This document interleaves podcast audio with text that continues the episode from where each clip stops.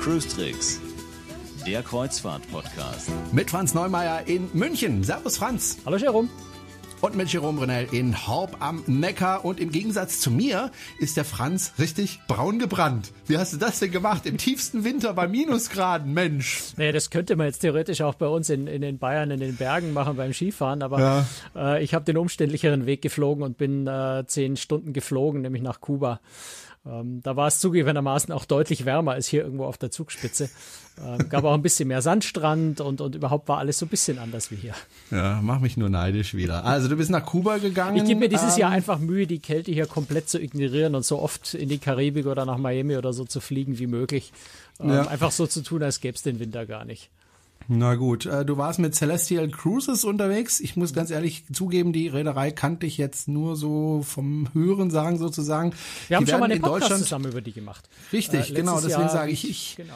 Ja, ich, ich erinnere mich dunkel, aber es ist jetzt für mich jetzt kein Anbieter, der mir jetzt jeden Tag über den Weg läuft. Äh, vermarktet werden die auch äh, hier in Deutschland auch nicht von Celestial Cruises direkt, sondern von H&H Touristik. Ne? Und die haben dich, glaube ich, auch auf das Schiff eingeladen. Ist das so richtig? Genau, richtig. Wir sind äh, äh sowohl auf dem Schiff gewesen, äh, sieben Tage, also die ganz normale ist es nicht. Also es ist eine ganz besondere Kreuzfahrt, eben weil es eine, äh, Reise rund um Kuba ist. Ich glaube, die sind die einzigen, die das anbieten. Ähm, aber wir haben vorne dran noch drei Tage tatsächlich eine Busrundreise an Land gemacht und hinten dran noch mal vier Tage am Strand in Varadero in einem ganz netten Hotel gehabt. Also so ein Kuba-Komplettpaket, wo die Kreuzfahrt in der Mitte mit eingebettet war. Was ich ehrlich zugeben muss, ich habe seit, äh, ich kann, also ich kann mich ehrlich nicht erinnern, ob ich überhaupt jemals und wenn ja, wann eine Pauschalreise gemacht habe. Ähm, macht das eigentlich immer sehr, sehr individuell. Wobei jetzt juristisch, juristisch zählt eine Kreuzfahrt auch als Pauschalreise. Aber so die klassische Pauschalreise habe ich, glaube ich, das letzte Mal gemacht, wie unsere Tochter drei war, wenn ich mich recht erinnere, da waren wir mal auf Kreta für zwei Wochen. Ähm, ansonsten bin ich nicht so der große Fan von Pauschalreisen. In dem Fall äh, hat das Paket eigentlich ganz wunderbar funktioniert, weil man durch diese Rundreise vorneweg, dann die Kreuzfahrt selber und dann noch ein bisschen Erholung am Strand hinterher, so die meisten Facetten von Kuba sehr, sehr gut mitbekommen hat, die man weder an Land allein noch am Schiff allein äh, wirklich so erfassen würde. Und insofern war das eine ganz gute, äh, eine ganz gute Variante, hat Spaß gemacht. Und muss man auch sagen, wir haben sehr, sehr viel Glück gehabt, glaube ich, mit der Reisegruppe. Es waren unglaublich nette Leute. Wenn jemand zuhört, ganz liebe Grüße, war, ein toller, war eine tolle Reise mit euch. Ähm, das waren wirklich lustige, nette, fröhliche Leute, mit denen wir Spaß hatten im Bus. Wir haben uns gefreut, wie wir hinter unserem Hotel wieder getroffen haben. Am Schiff sind wir zusammengehängt. Also es war wirklich, äh, war, war eine runde Reise, hat Spaß gemacht. Hm. Fangen wir mal von vorne an. Du bist, äh, nehme ich an, dorthin geflogen und nicht geschwommen. Äh, bist du in München gestartet? Mühselig, ja, ein bisschen weiter. Ähm, bist du in München gestartet oder bist du von Frankfurt aus geflogen? Gab es dann einen Direktflug nach Kuba oder wie, wie läuft es, das ab? Ja, es gibt einen Direktflug nach Kuba von München äh, nach Varadero mit Condor, aber der fliegt leider nur zweimal die Woche und das nicht an den Tagen, wie wir es gebraucht hatten. Auf dem waren wir ursprünglich gebucht, dann haben sie den Freitagsflug gestrichen. Also sind wir dann von München über Düsseldorf äh, nach Varadero mit Air Berlin geflogen. War jetzt, glaube ich, nicht die schlechtere Wahl. Air Berlin fliege ich eigentlich ganz gern. Wenn sie nicht gerade meinen Koffer verlieren, wie auf dem Rückweg, dann. Mal wieder. Naja, auf dem Rückweg ist es normalerweise nicht so tragisch, aber Lufthansa neigt dazu, das am selben Tag zu liefern. Das hatten sie mir auch versprochen, aber wie ich dann hinterher erfahren habe, hat äh, Air Berlin ganz andere Verträge und hat den Koffer erst vier Tage später geliefert, was ein bisschen unverschämt war. Aber das ist zu verschmerzen. Ja. davon geht jetzt keine Reise kaputt. Äh, und das war ich habe es ja aber mitbekommen, du hast dich schon geärgert. Über Facebook naja, hast ich du dich ärgere mich sehr, wenn man, wenn man um 10 Uhr in München ankommt, der nächste Flieger landet um 14.15 Uhr, das heißt, der Koffer ist um 14.30 Uhr in München. Es wird einem versprochen, dass man es am selben Tag kriegt und hinterher erfährt man, dass er einem blank ins Gesicht gelogen haben und die Verträge mit ihren Lieferern in München überhaupt nicht so sind, dass es möglich ist, sondern dass der früheste Zeitpunkt Dienstag ist, wenn man am Samstag den Koffer nicht kriegt. Insofern, das war jetzt mehr so aus Prinzip ärgerlich, wenn man einfach angelogen wird, äh, statt dass sie einem gleich sagen, naja, kommt am Dienstag, tut uns leid, dann kann man sich darauf einstellen. Hm. Aber gut. Also der, der Hinflug hat dann insgesamt, wie viele Stunden muss man da rechnen? Ähm, ich weiß ehrlich gesagt, der Hinflug, Hinflug war ein bisschen länger. Ich glaube, das waren neun Stunden. Am Rückflug haben wir es in acht Viertelstunden. Also so irgendwo zwischen acht und zehn Stunden, je nachdem, wie Jetstream und sowas. Aber ähm, ja, so die, die Größenordnung. Also genauso lang etwa wie nach Miami. Das ist ja von der Entfernung hm, ist ja da, okay.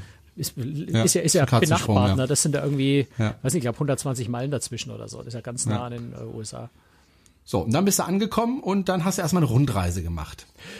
Genau, also wir sind da tatsächlich drei Tage im Bus unterwegs gewesen mit unterschiedlichen Hotels. Wir sind also Nachmittag angekommen, wir sind erstmal nach Varadero in ein Hotel gefahren, schön am Strand äh, den, den restlichen Nachmittag verbracht, ähm, sind dann am nächsten Tag äh, ein Stück Richtung Süden gefahren. Dort gibt es nämlich eine Krokodilaufzuchtfarm.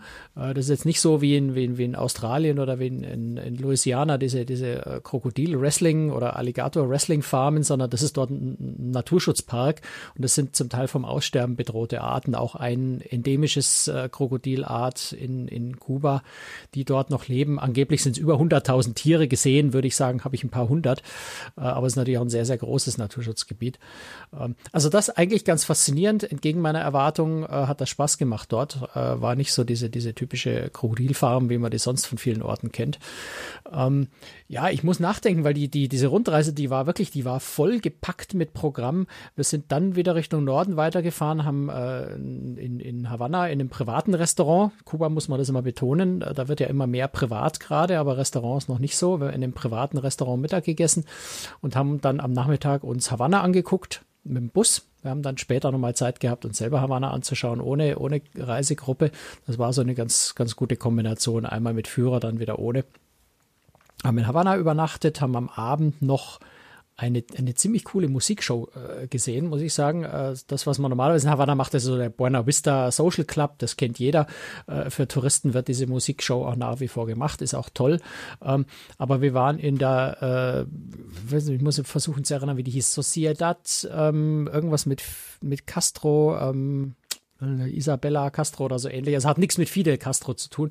Er ist einfach auch ein, eine Art Musikclub mit, ich weiß nicht, da waren bestimmt 15, 20 Musiker äh, dabei in einem wunderschönen Gebäude mit offenem Innenhof nach oben. Ähm, also war ein richtig, richtig toller Abend mit, mit äh, dieser schönen traditionellen kubanischen Musik, die man sich so äh, klischeehaft vorstellt und wie unser Guide zugegebenermaßen auch gesagt hat, das ist nicht die Musik, die Kubaner heutzutage hören, ähm, sondern das ist eben so ein bisschen wie bei uns die, die Volksmusik oder die, oder wie bei Amerikanern, der Jazz aus den, aus den 30er Jahren. Das macht man eher so noch für die Touristen. Aber es ist einfach eine wunderschöne, tolle Musik und die hört man sich gerne mal an wie mhm. überhaupt die ganze Reise, muss man sagen, zum Thema Musik. Du hast an jeder Ecke stehen Musiker und, und in Kuba sind selbst die Straßenmusiker, die irgendwo an der Ecke stehen, sind einfach sensationell gut. Das ist so eine dieser wunderschönen Sachen in Kuba, dass da eigentlich ständig diese, diese wunderbare Musik äh, dir um die Ohren schwirrt. Das ist richtig toll. Hm, du bist ja nicht das erste Mal in Kuba, du warst ja schon vor einiger Zeit schon mal auf Kuba. Ähm, hat sich das verändert durch diese etwas vorsichtige Öffnung des Landes oder ist es noch genauso wie vorher? Also ich, ich habe jetzt keine gravierenden Änderungen gesehen. Das, was sich verändert, ist, dass wesentlich mehr Touristen kommen. Ja, das ist aber jetzt was, was ich jetzt nicht direkt am eigenen Leib gespürt habe, vor allem weil die erste Reise so ein bisschen anders war. Da sind wir nicht so an die Massentourismusorte gekommen. Das sind wir diesmal mehr gewesen. Ähm, also Jahr 2016 hat sich die äh, Zahl der Touristen, äh, glaube ich, verdoppelt im Vergleich zu 2015. Also daran kann man schon ein bisschen sehen, der Tourismus äh, wird, wird immer stärker in, in, Kuba. Das ist dem Land auch zu gönnen. Die brauchen das Geld. Äh, das tut dem Land wirklich gut. Ähm, aber es wird natürlich voller und das Land kommt vielleicht mit der Entwicklung nicht ganz so nah mit der Logistik. Dann gibt es schon einfach Orte, wo, wo du irgendwann mal an dem Punkt bist, wie zum Beispiel, ähm, ähm ich überlege jetzt gerade am nächsten oder am übernächsten Tag bei der Rundreise. Ähm, das war ich, ich, bin mir nicht mehr sicher von, von, der Reihenfolge, wo wir waren. Also wir sind dann Richtung äh, Nordwesten gefahren, nach Pinar del Rio in der Nähe des Vinales-Tal. Das ist ein ganz wunder, wunderschönes Bergtal mit, mit so, so großen Fels. Blöcken drin, die so ein bisschen abgerundet sind, sehr, sehr grün, sehr, sehr viel Landwirtschaft dort. Also ein sehr, sehr schönes Tal. Und dort gibt es auch sehr viele Höhlen, unter anderem eine Höhle, wo man auch mit dem Boot so ein bisschen übers Wasser in der Höhle fahren kann. Ähm, das haben wir bei uns beim Programm dann gekippt, äh, schlicht und einfach, weil so viele Menschen dort waren. Es war auch ein MSC-Schiff in Havanna im Hafen, die da Ausflüge hingemacht haben. Also die Wartezeit wäre ungefähr eine Stunde gewesen auf dieses Boot. Das hat sich dann irgendwie nicht so wirklich gelohnt. Wir sind dann zu Fuß durch eine andere Höhle gegangen, die mindestens genauso faszinierend, glaube ich, war. Ähm, also da sieht man schon, dass die, die, die Touristenmengen ähm, vielleicht schneller wachsen, als die Logistik und die Möglichkeiten in Kuba mitwachsen. Da wird sicher in nächster Zeit so ein bisschen äh, Engpässe, so ein bisschen Schwierigkeiten geben, vermute ich mal. Ähm, also, aber man merkt, die Kubaner passen sich da auch sehr schnell an. Also sie tun alles, was sie können, um natürlich diese großen Mengen an Touristen nachher aufzunehmen. Und noch ist es okay. Also es war nicht so, dass wir jetzt irgendwo wirklich in Schwierigkeiten geraten wären, sondern es hat nach wie vor Spaß gemacht. Man konnte sich überall wunderbar bewegen. Ist nicht so, nicht so wie in Dubrovnik, wenn, wenn fünf Schiffe gleichzeitig da sind, dass man sich nicht mehr vorwärts bewegen kann. Das ist alles noch sehr, sehr entspannt im Vergleich.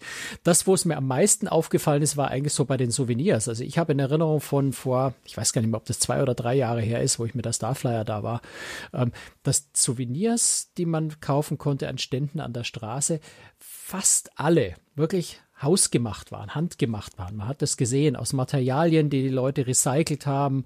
Ähm, Schmuck waren zum Teil eingeschmolzene Silberbesteck aus Hotels und, und solchen Dingen. Also man hat das gesehen. Das war wirklich echte Heimhandarbeit von den Leuten, die das da verkauft haben.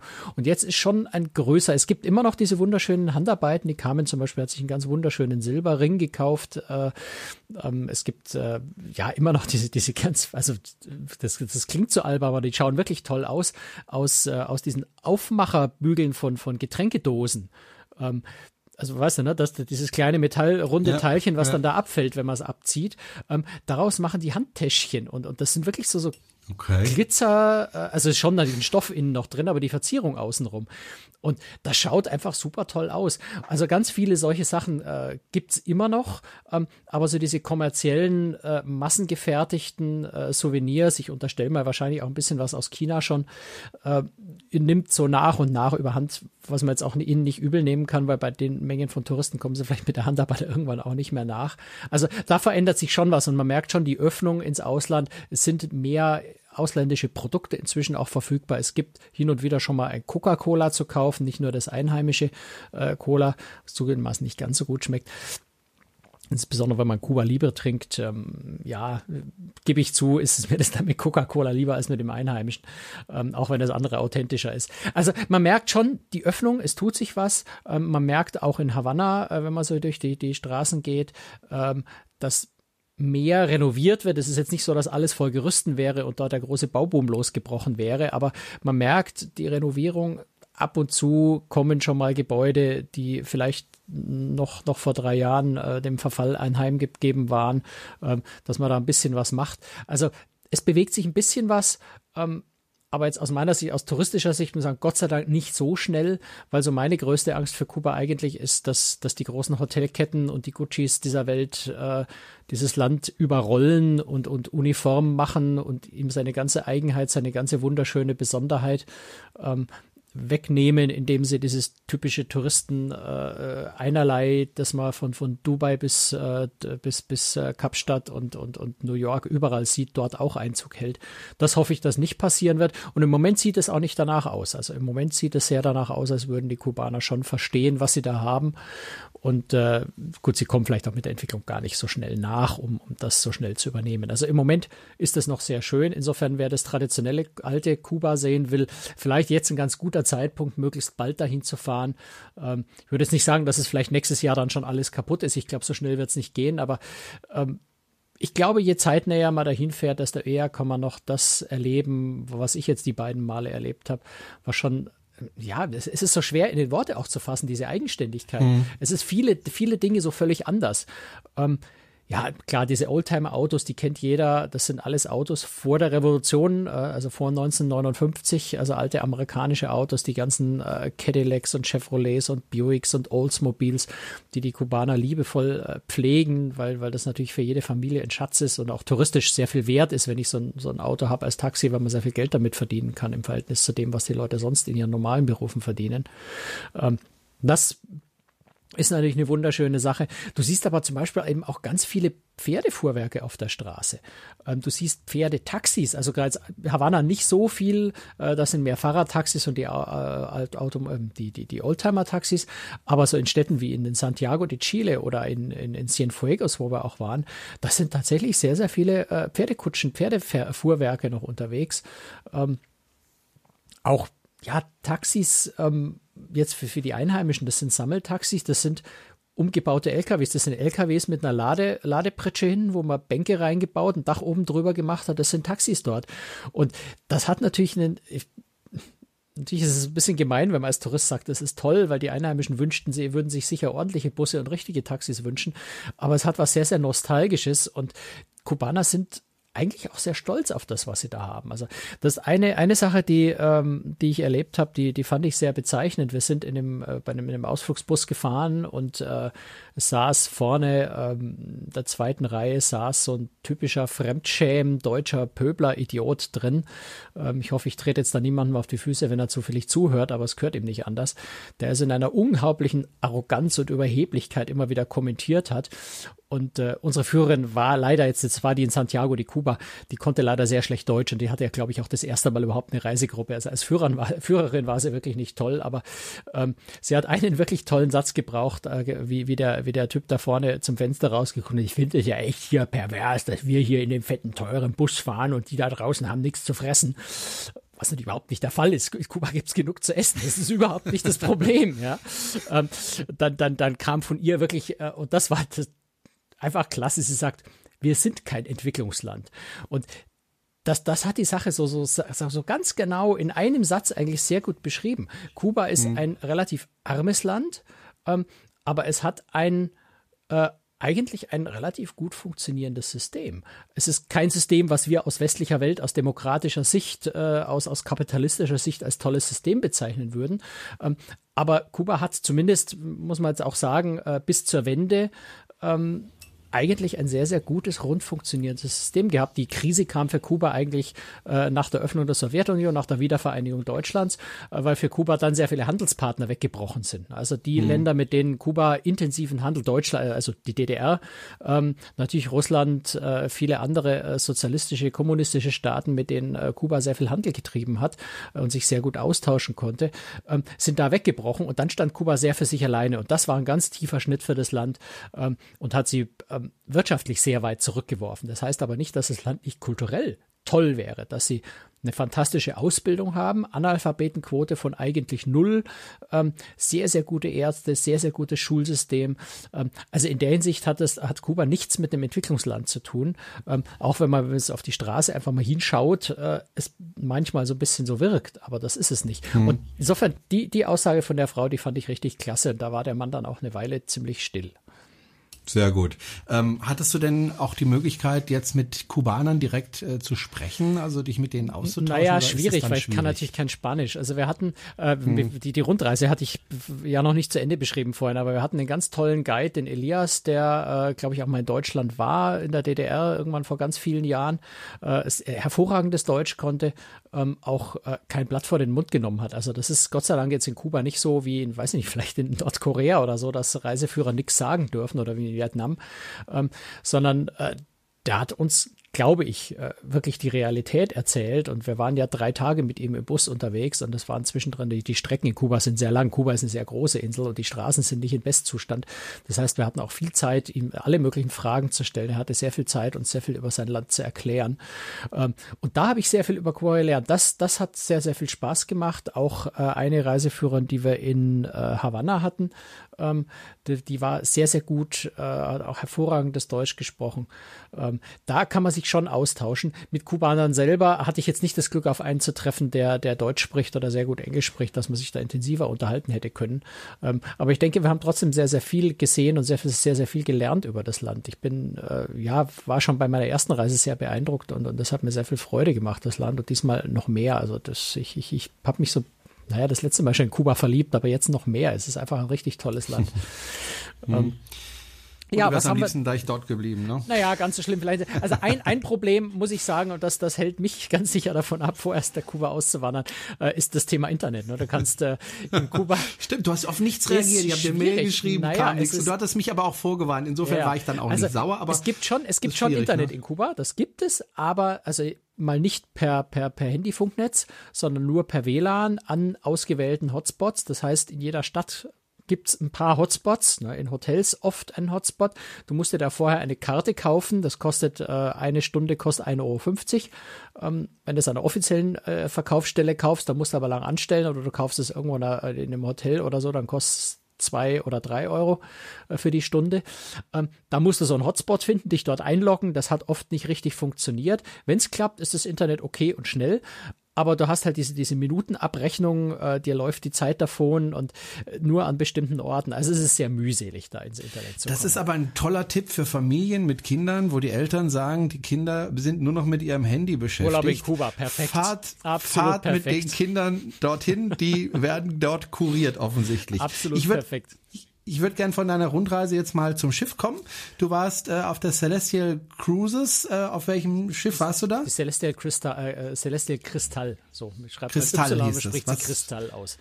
Was ist das für ein Schiff? Ganz kurz zusammengefasst. Groß, Ähm, ist, klein? Ist ein relativ kleines Schiff, 162 Meter. Ich lese jetzt hier wieder ab, weil auswendig weiß Mhm. ich das nicht. Ne? 162 Meter lang, ähm, 960 Passagiere bei Doppelbelegung. Ich glaube, wir hatten etwa 800 an Bord. Ähm, also das ist eigentlich nie so wirklich voll belegt. Acht, also so 800 Passagiere, 400 Besatzung. Ähm, insofern sehr, sehr schönes Verhältnis, ein gemütliches kleines Schiff. Ähm, relativ altes Schiff, äh, hat auch eine ganz, ganz bewegte Geschichte hinter sich. Wenn ich die jetzt nacherzähle, dann, dann sitzen wir in zehn Minuten noch da.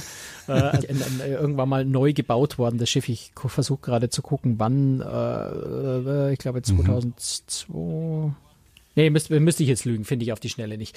Ähm, aber ist jedenfalls renoviert worden, äh, ist eine Weile als Louis Kristall gefahren, das, und daher wird wahrscheinlich jeder Celestial Cruises auch kennen. Celestial Cruises ist die neue Marke von Louis Cruises, also die, die griechische, äh, griechisch-zypriotische Reederei. Ähm, und ist dann seit November 2014 jetzt als Celestial Kristall, äh, Kristall unterwegs und fährt, das ist das Spannende bei dem Schiff, äh, fährt jetzt ab dieser Saison ganzjährig rund um Kuba, also auch im Sommer wirklich ganz, ganz viele Abfahrten. Insofern früher war es ja auch, auch die Kristall ist letztes Jahr nur in der Wintersaison gefahren, ist jetzt aber wirklich ganzjährig dort, was natürlich auch den Vorteil, und das ist eine der schönen Sachen an Bord, äh, dass das Schiff selber auch sehr auf Kuba ausgerichtet und das ist eigentlich ja so die Idee, die die Celestial auch hat. Das war ja in unserem letzten Podcast, wo wir schon über Celestial gesprochen haben, die Celestial Nefele, die in Griechenland, Türkei fährt, ähm, dort auch das Thema Griechenland äh, an Bord umsetzt. Äh, so machen sie das auf der Celestial Kristall auch äh, mit Kuba. Du hast also einige kubanische äh, Crewmitglieder auch an Bord. Einer der Bartender ist ein Kubaner, was bei Cocktails Kuba ganz schön wichtig ist, weil da kommen ja doch eine der, der besten und spannendsten Cocktails äh, tatsächlich her, sowas wie ein Mojito und ein Daiquiri und sowas. Ähm, Cuba Libre natürlich. Ähm, und äh, du hast eine eine also wirklich sensationelle kubanische Band, die aus Havanna stammt, äh, an Bord, die sowohl im Bordtheater äh, die Musik äh, live spielt, äh, als auch am Pooldeck äh, Musik, äh, diese wunderbare kubanische Musik spielt. Ähm, Du hast im Restaurant äh, jeden Tag, also das Essen ist insgesamt so ein bisschen karibisch ausgerichtet, äh, aber du hast auf der Speisekarte jeden Tag auch eine kubanische Spezialität, die wir eigentlich auch jeden Tag gegessen haben, weil das richtig klasse war. Also das ist richtig ähm, sehr, sehr leckeres Essen, muss man sagen, insgesamt. Ähm, aber diese kubanische Spezialität jeden Tag hat es natürlich äh, noch, noch ein bisschen interessanter gemacht, weil du einfach ganz viel von dem, was Kuba ausmacht, auch an Bord hast. Also du hast nicht so dieses große, neutrale Kreuzfahrtschiff, was überall auf der Welt sein könnte. Dann legst du im Hafen an, gehst in ein Land, erlebst die Kultur, gehst an Bord zurück und hast wieder die sterile Kreuzfahrtwelt, die überall sein könnte. Ähm, sondern das ist so, das geht so wirklich ineinander über und du kommst eben an Bord zurück und äh, hast die kubanische Musik und hast am Abendessen das kubanische Essen und ähm, den, den Barkeeper an der, an der Bar am Heck äh, hinten, der dir, der dir dann den, den kubanischen Mojito mixt, der durchaus sich vom deutschen Mojito sehr positiv unterscheidet. Ähm, also insofern, das, das macht sehr, sehr viel Spaß, wenn, wenn sich einfach das Land äh, auf das Schiff noch so ein bisschen fortsetzt das, äh, fortsetzt. Das macht das Erlebnis einfach noch viel, viel intensiver, wenn man das Land selber einfach gut kennenlernen will. Wie war denn die Strecke? Du hast gesagt, einmal rundrum, auch mit dem Schiff vorher an Land und dann nochmal den Schiff rundrum oder welche Station hattest du? Na, rundrum an Land wäre jetzt in drei Tagen äußerst Okay. gewagt, weil das wären mehrere tausend Kilometer, die man da fahren müsste, wenn man da einmal die große Guck grad, ja, du hast recht, ich gucke gerade auf der Karte, das ist Ja, wirklich ja, also- eine große, Nee, nee, große also wir Strecke. sind, wir sind, äh, wenn, wenn, du, wenn du mal anguckst, die Strecke zwischen Havanna und Varadero, das ist, ähm, ähm, naja, so, so, also schaut auf der Karte Ja, sehr kurz au- aus, das fährst, das fährst du über zwei Stunden, also zweieinhalb Stunden. Ähm, also wir sind, nein, wir sind von Varadero nach Havanna gefahren, von dort nach Pinar del Rio, das ist so etwa auf halber Strecke oder, oder zwei Drittel der Strecke dieser, äh, dieses Zipfels, der nach links raus oder nach Westen rausgeht von Kuba. Ähm, sind dort zwei Tage geblieben, also haben wir das, das, das Vinales-Tal angeguckt und äh, ich muss gerade schon nachdenken, was wir da noch alles gesehen haben. Eine Tabakfabrik haben wir angeschaut, Pina del Rio selber als Stadt ist sehr spannend, auch der Ort Vinales ist sehr schön. Ähm, also die Region angeschaut, da wird auch sehr viel Tabak angebaut. Wir haben auch einen Tabakfarmer besucht, der uns in seiner ähm, ja, Scheune ist, das wo der Tabak getrocknet wird, die Tabakblätter, auch mal demonstriert, wenn man eine Zigarre rollt. Wir waren auch in der Manufaktur, Zigarrenfabrik nennen sich die, aber dort wird nichts mit Maschinen gemacht, also alles von Hand gerollt. Ähm, da zuschauen können, wie, wie äh, Zigarren gerollt werden. Also das alles haben wir während dieses äh, Ausflugs an Land mit Bussen gemacht. Übrigens chinesische Busse, witzigerweise, die sehr, sehr gut sind. Mal auch sagen. Sehr, sehr, sehr moderne, sehr, sehr schöne Busse aus chinesischer Fertigung. Äh, Fertigung. Ähm, und sehr gelegen, das heißt, gelegen, das heißt, wir hatten da eben auch noch Zeit, den, äh, die, die, die berühmte Tropicana-Show am Abend anzugucken, ähm, die mich also auch von der, von der Qualität her sehr überrascht hat. Das ist wirklich Niveau wie in Las Vegas, wie am Broadway. Also wirklich ganz, ganz erstklassig. Nicht ganz billig, äh, aber, aber absolut sehenswert. Und äh, sind dann am nächsten Abend, also wir hatten dann nochmal den ganzen Tag äh, Zeit, ähm, Havanna auf eigene Faust uns nochmal anzugucken, was es auch wirklich wert ist, weil da kann man so viel sehen, so viel anschauen. Äh, das ist einfach toll und sind dann von Havanna aus mit dem, mit dem Schiff losgefahren, ähm, also Richtung, äh, gegen den Uhrzeigersinn, also Richtung Westen erstmal. Und äh, ja, hatten dann ohne, naja, fast erwartet, weil es eigentlich vorher schon fast klar war, dass der erste Hafenstopp ausfällt, einen Seetag. Ähm, der erste Hafenstopp wäre gewesen auf der äh, Isla de la Juventud, äh, die ähm, so ein bisschen die Vorlage für das berühmte Buch Die Schatzinsel dient. Ähm, also das wäre ein Strand-Naturpark-Stopp äh, gewesen, aber die kubanischen Behörden haben schon vor einiger Zeit die Genehmigung für das, für die, für die Anlandung dort, beziehungsweise das Ankern dort zurückgezogen, ähm, weil sie Umweltbedenken haben. Was auch immer da genau dahinter steckt. Das ist eine so dieser Dinge in Kuba, mit denen man immer rechnen muss. Behörden sind äh, nicht so leicht berechenbar wie im Westen. Das kann manchmal ein bisschen kompliziert sein. Also da hatten wir unerwartet den Seetag drin, aber das war eigentlich ganz schön, wenn man sich klar an das Schiff gewöhnen konnte. Und sind dann in Cienfuegos gewesen.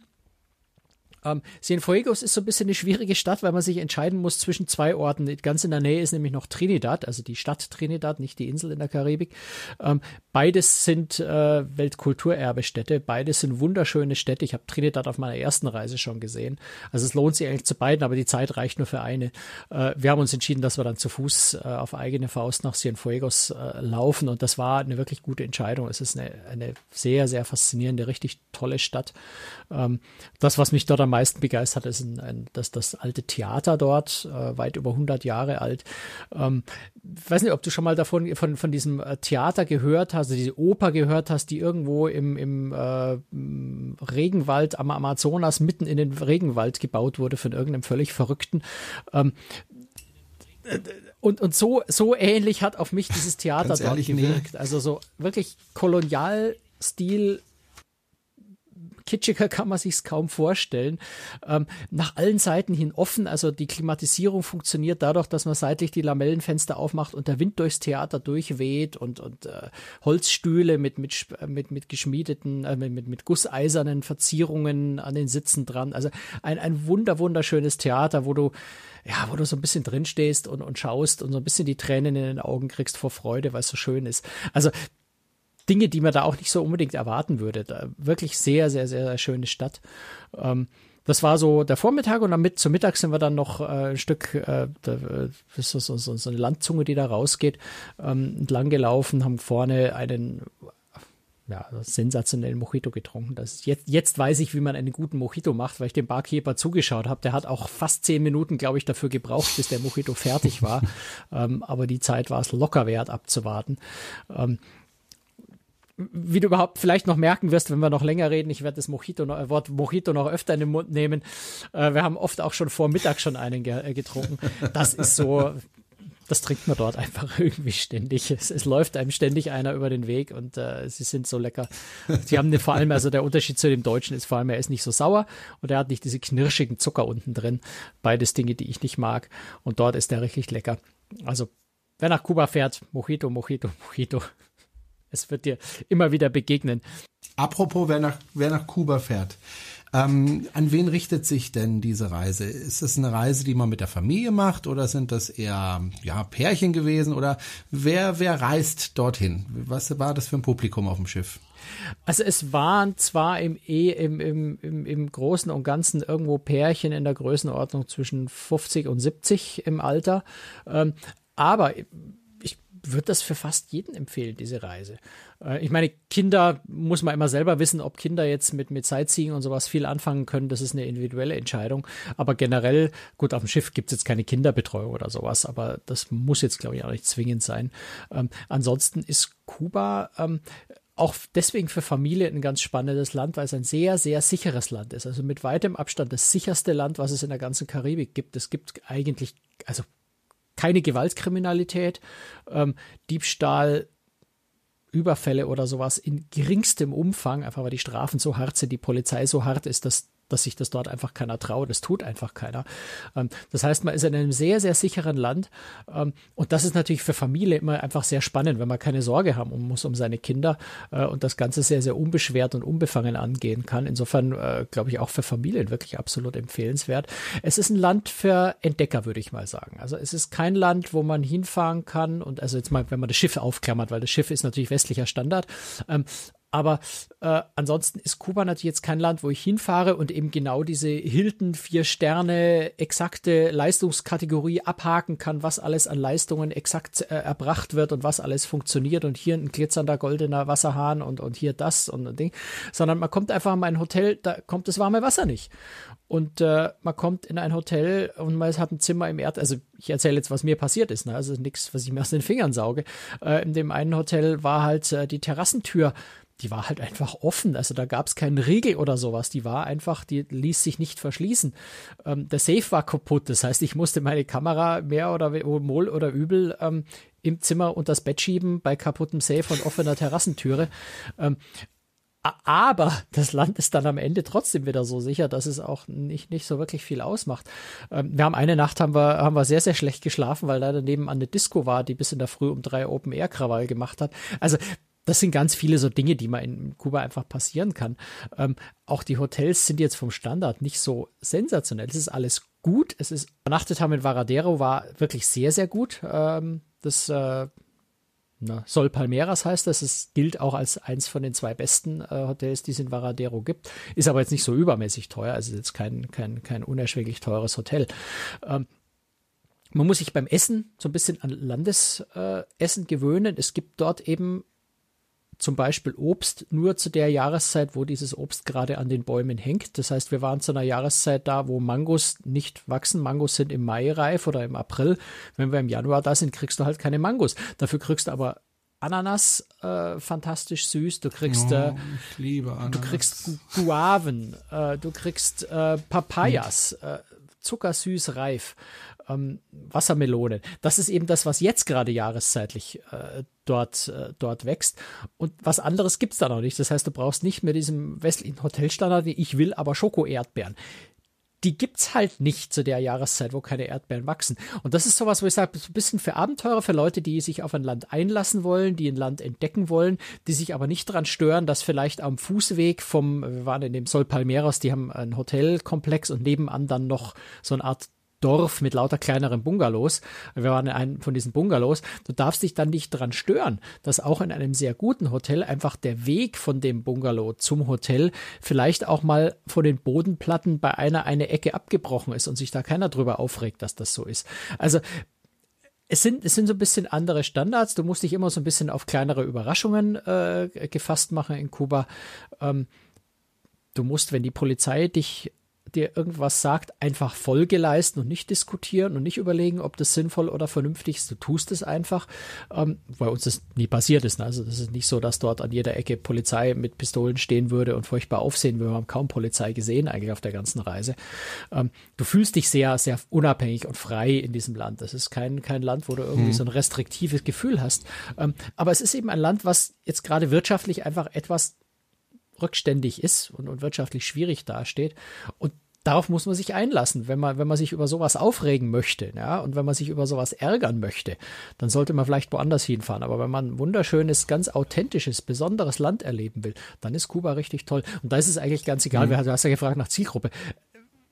Egal in welchem Alter. Es ist, äh, da kommt es wirklich drauf an, lasse ich mich auf so ein kleines Abenteuer, also ein sehr kontrolliertes Abenteuer, ne? das ist keine, keine, keine gewaltigen, gefährlichen Abenteuer, die man da erlebt, aber äh, muss sich so ein bisschen einlassen auf das Land und dann kann man das sehr, sehr mhm. genießen und sehr viel Spaß haben. Du warst ja auf Einladung von H&H Touristik dort, weil du auch als Journalist eben dort warst. Ähm, wenn ich da jetzt hin möchte, äh, kann ich mir das überhaupt leisten äh, auf das Kreuzfahrtschiff oder ist denn das dann doch recht teuer? Nee, das ist vollkommen okay. Also äh, wir hatten jetzt eine, eine, eine bessere Außenkabine. Das Schiff hat sehr wenige Balkonkabinen, ähm, also eine bessere, äh, bessere Kategorie Außenkabine. Ähm, wir hatten in, in Varadero das, das, das bessere Hotel, also H&H bietet da zwei Varianten ein. Die, das normale, was glaube ich so 500, 600 Meter vom Strand entfernt ist, was jetzt auch kein großes Drama ist, da zum Strand vorzulaufen, aber es ist halt ein bisschen zurückversetzt, im Standard ein bisschen niedriger. Das soll Palmeras äh, kostet ein bisschen Aufpreis. Ich habe nicht genau wie viel äh, im Kopf, wie viel der Aufpreis da war, aber es war also das bessere Hotel. Das Gesamtpaket einschließlich Flug hätte glaube ich, 2400 Euro oder sowas gekostet. Für zwei Wochen mit Kreuzfahrt, all inclusive, muss man auch sagen. Also sowohl pro Person, pro Person, aber, ne? ja. Ähm, auch an mhm. Land in den Hotels ist äh, nahezu überall All-Inclusive. In Varadera ohnehin, da gibt's nur All-Inclusive Hotels. Ähm, auch auf dem Schiff äh, sind nahezu sämtliche Getränke inklusive. Ähm, das heißt, es waren auch noch zwei, zwei Landausflüge, also ein Halbtagsausflug in äh, Havanna, ein Halbtagsausflug in Santiago de Cuba ist in dem Paket noch mit drin. Also es ist ein sehr, sehr rundes Paket, wo du wenig Extrakosten hast. Ähm, und äh, das Schiff ist jetzt, ist jetzt kein, kein, kein, kein, äh, kein Spitzenqualität, aber du hast ein sehr, sehr solides, sehr, sehr schönes Schiff, sehr, sehr freundliche, nette Crew. Ähm, du hast hervorragendes Essen. Das muss man sagen. Also weit über dem, was man normalerweise bei der Kategorie von Schiff eigentlich erwarten kann. Ähm, du hast noch exzellenteres Entertainment. Das ist das, was mich vielleicht am meisten überrascht und gefreut hat an Bord. Du hast diese kubanische Band, du hast aber auch, äh, die meisten, glaube ich, waren auch Kubaner, Kubanerinnen von den Tänzern und von den Sängerinnen. Du hast fantastische Stimmen, die wirklich in nichts hinter der Qualität von Celestial, äh, von, von, von Celebrity Cruises oder, oder Royal Caribbean oder sowas zurückstehen, vielleicht sogar an mancher Stelle noch einen Kick besser waren. Ähm, exzellente Tänzer. Ähm, die Shows waren wirklich sehr, sehr, sehr schön choreografiert, sehr, sehr einfallsreich. Ähm, also wirklich weit über dem, was man auf so einem Schiff sonst an Qualität bei Shows erwarten kann. Ich würde mich sogar so weit zu versteigen, zu sagen, besser als das, was ich bei Region Seven Seas, äh, Hapag-Lloyd, äh, in der Kategorie Silver Sea an Entertainment gesehen habe, obwohl die Schiffsgrößen vergleichbar sind. Da ist Celestial wirklich sensationell, vor allem beim Essen, beim Entertainment. Ähm, richtig, richtig gut. Insofern glaube ich, ist es das wert und äh, es ist ein sehr, eine sehr, sehr schöne Reise, die wir ja immer noch nicht zu Ende erzählt haben im Übrigen. Ich würde vorschlagen, wir erzählen Sie das nächste Mal weiter, weil ich habe gerade ein technisches Problem. Gut, okay. Meine Akkus werden alle das ist dramatisch. Äh, leer. Dann, dann machen wir eine Fortsetzung. das ist echt ein Problem. Ich habe noch 10% Restakku in meinem Dann. Laptop und kein Kabel in der Nähe. Ähm, sei es drum. Nee, Nächstes Mal erzählen fort. wir die Geschichte noch fertig. Und ansonsten können Sie auch ähm, ganz, ganz viel Material finden auf der Seite www.cruestricks.de. Da finden Sie auch Bilder und, und da und, finden äh, Sie Carmen, Carmen war ja mit dabei. Sie schreibt ja auch gerade ihren ja. ausführlichen äh, Reisebericht live auf cruisediary.de. Genau, da auch einfach mal reinschauen, wenn es Sie interessiert. Und ansonsten freuen wir uns über Ihre Unterstützung. Wie Sie das machen können, auch das erfahren Sie auf cruestricks.de. Ganz wichtig ist aber vor allem, empfehlen Sie uns weiter, damit wir noch mehr Hörer haben ähm, beim nächsten Mal. Dankeschön fürs Zuhören und Franz, wir hören uns in spätestens zwei Wochen äh, wieder und dann erzählen wir noch den Rest der Geschichte. Dann bis dann. Tschüss, Franz. Ciao, Servus.